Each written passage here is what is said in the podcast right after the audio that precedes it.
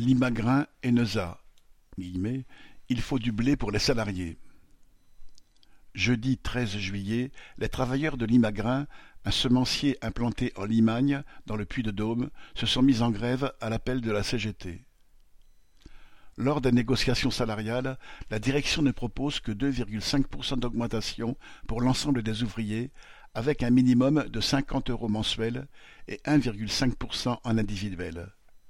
La plupart des salaires tournent autour de 2000 euros bruts.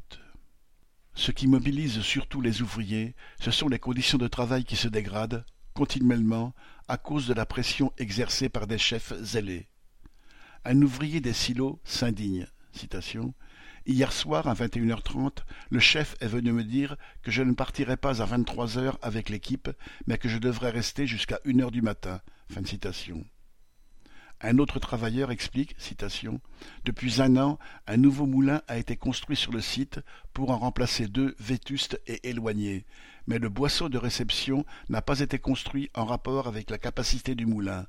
Résultat, c'est nous qui devons courir d'un silo à l'autre à longueur de temps pour l'approvisionner, et, en plus, nous sommes astreints toute l'année au travail du samedi pour remplir les objectifs avec ce nouveau moulin.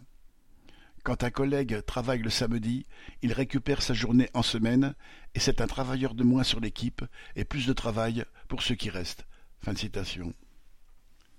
Parallèlement, les risques d'accident augmentent, comme le raconte un travailleur.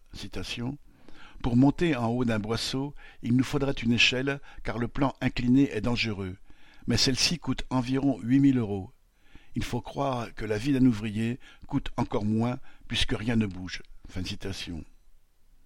Quant aux calibreuses, des femmes qui trient des grains de maïs, lentilles ou autres selon leur taille, elles sont contraintes de travailler en trois huit. Trier le jour ne serait soi-disant pas suffisant. La colère est grande et elle ne fait que commencer à s'exprimer. Correspondant Hello.